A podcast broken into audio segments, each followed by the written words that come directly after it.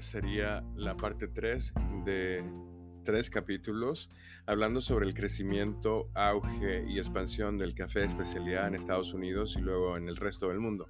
El surgimiento del sector de cafés especiales y la creación de la Asociación de Café de Especialidad en particular a veces se considera, no sin una buena razón, como una rebelión contra la mala calidad por parte de los defensores de la alta calidad, una especie de subirle el tono o el volumen a la conversación.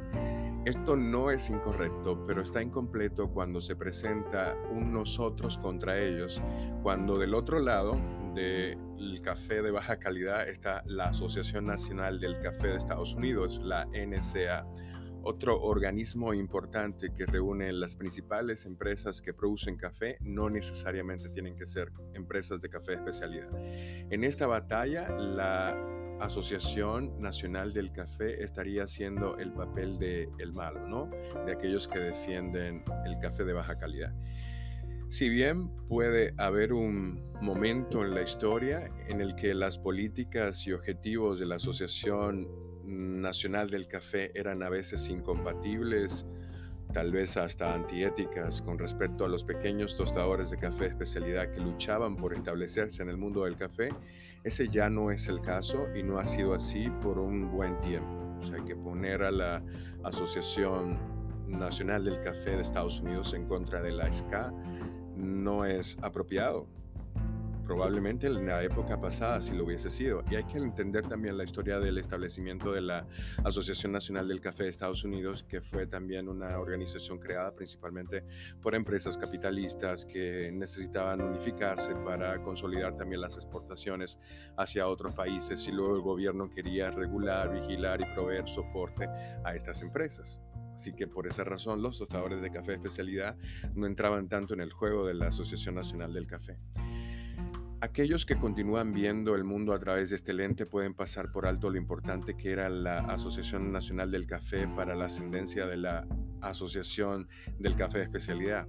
Fue la Asociación Nacional del Café la que estableció el Coffee Brewing Institute, más tarde Coffee, Brewing Center, que buscaba comprender y codificar gran parte de la ciencia adoptada por el sector de cafés especiales y que llegó a simbolizar de muchas maneras su diferenciación del café comercial. El café especialidad no ha llevado el consumo de nuevo a tres tazas por día por persona, como estaba en la, la época de 1962, pero el café de especialidad logró que los bebedores de café no siguieran disminuyendo e introdujeron en el consumo del café a muchas personas que de ninguna otra manera tal vez ni siquiera se hubiesen probado el café.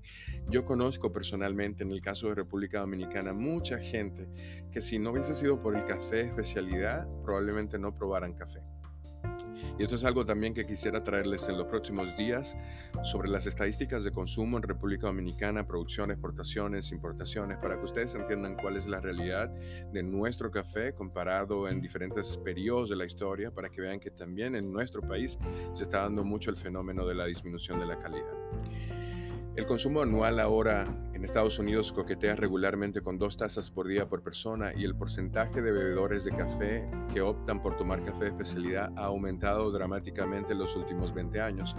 Quizá nada refleja más el crecimiento del café de especialidad que el tremendo éxito del evento anual que realiza la Asociación de Café de Especialidad. La cantidad de personas que se reúnen en nombre del café de calidad es sorprendente. Al tercer evento en 1992 asistieron más de 1.800 personas de diferentes partes del mundo. El número sorprendió a todos y abrumó a los planificadores. Fue el encuentro de profesionales del café más grande de la historia y hoy sigue siendo cada año el encuentro más importante del mundo del café. Pero República Dominicana, ¿qué hace en todo este episodio del café de especialidad? Es increíble, en nuestro país el movimiento del café especialidad empezó por ahí también, por los años 80, pero era bien pequeño. Em, como ustedes saben, nuestro país tenía relevancias a nivel de exportaciones, por lo cual muchas de las personas que producían café aquí también tenían cierta conexión con lo que estaba pasando a nivel global y especialmente en Estados Unidos, que era uno de nuestros principales compradores. Quien es dueño de el hoy Café Mama Inés, José Antonio Breña, fue uno de los pioneros del concepto de café especiales en el país. Así que ninguno de nosotros que trabajamos en este sector deberíamos de atribuirnos el concepto de café especialidad sin revisar un poco la historia, para el bien de la historia del país también, ¿no? que, que todo quede claro. Fue uno de los pioneros del concepto del café especialidad en el país. Para ese entonces aún no era dueño de Café de Mama Inés, pero sí trabajaba en café. Aquí en el país también se creó una asociación de cafés especiales dominicanos, la cual básicamente no se le dio uso, a la cual pertenecen todavía muchos de los principales productores de café de especialidad del país, pero no está activa. En otro episodio probablemente podamos ampliar sobre esto, pero es muy importante reconocer que el café dominicano tiene una situación muy particular, histórica. Es probable que esta gente que haya empezado a trabajar el tema aquí no haya conseguido éxito porque en el contexto histórico las condiciones sociales no permitían el desarrollo de este tipo de movimientos. Estoy hablando explícitamente de los gobiernos de Joaquín Balaguer y los dos gobiernos fallidos en términos de aplicación de justicia social a nivel de la agricultura del PRD y la situación del Estado dominicano sobreviviendo a una dictadura, muchas de sus leyes eh, magulladas por el trujillismo. Y bueno, si es que alguna vez nuestro país ha podido salir de eso, pero ya será en otro episodio.